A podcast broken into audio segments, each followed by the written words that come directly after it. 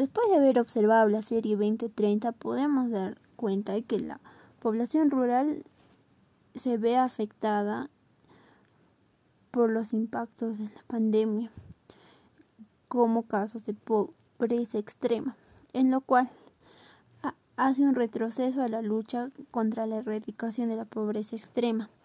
Las mujeres rurales actualmente desempeñan una función en sus hogares y comunidades, lo cual hace generar ingresos y mejorar la, el bienestar eh, alimenticio en un, en un hogar. Pero con estos impactos que se ha tenido, se ven efectos negativos sobre lo que vendría a ser la seguridad alimentaria. Para ello se busca que se dé una protección social, con el cual se puede lograr que las mujeres tengan un poder económico estable, trabajos precisamente formales, un sistema adecuado de cuidado para estas personas. En la salud alimentaria podemos ver que la pobreza favorece a que haya inseguridad, a lo cual se busca garantizar una seguridad alimentaria con diversos instrumentos e indicadores.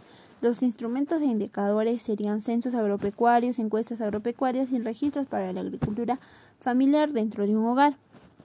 De esta misma forma, el enfoque de género, el cual se haga el reconocimiento tanto como la igualdad de comunidades urbanas y comunidades rurales, para que se tenga la misma consideración de enfoques en la protección social.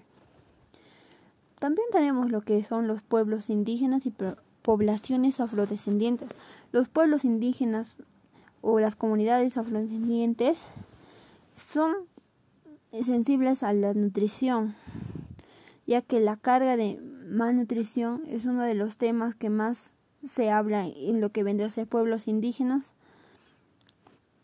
Se busca implementar intervenciones complementarias a lo que a las múltiples vulnerabilidades sociales económicas y de este sentido contribuir a la inclusión social y económica de estos de estas poblaciones indígenas.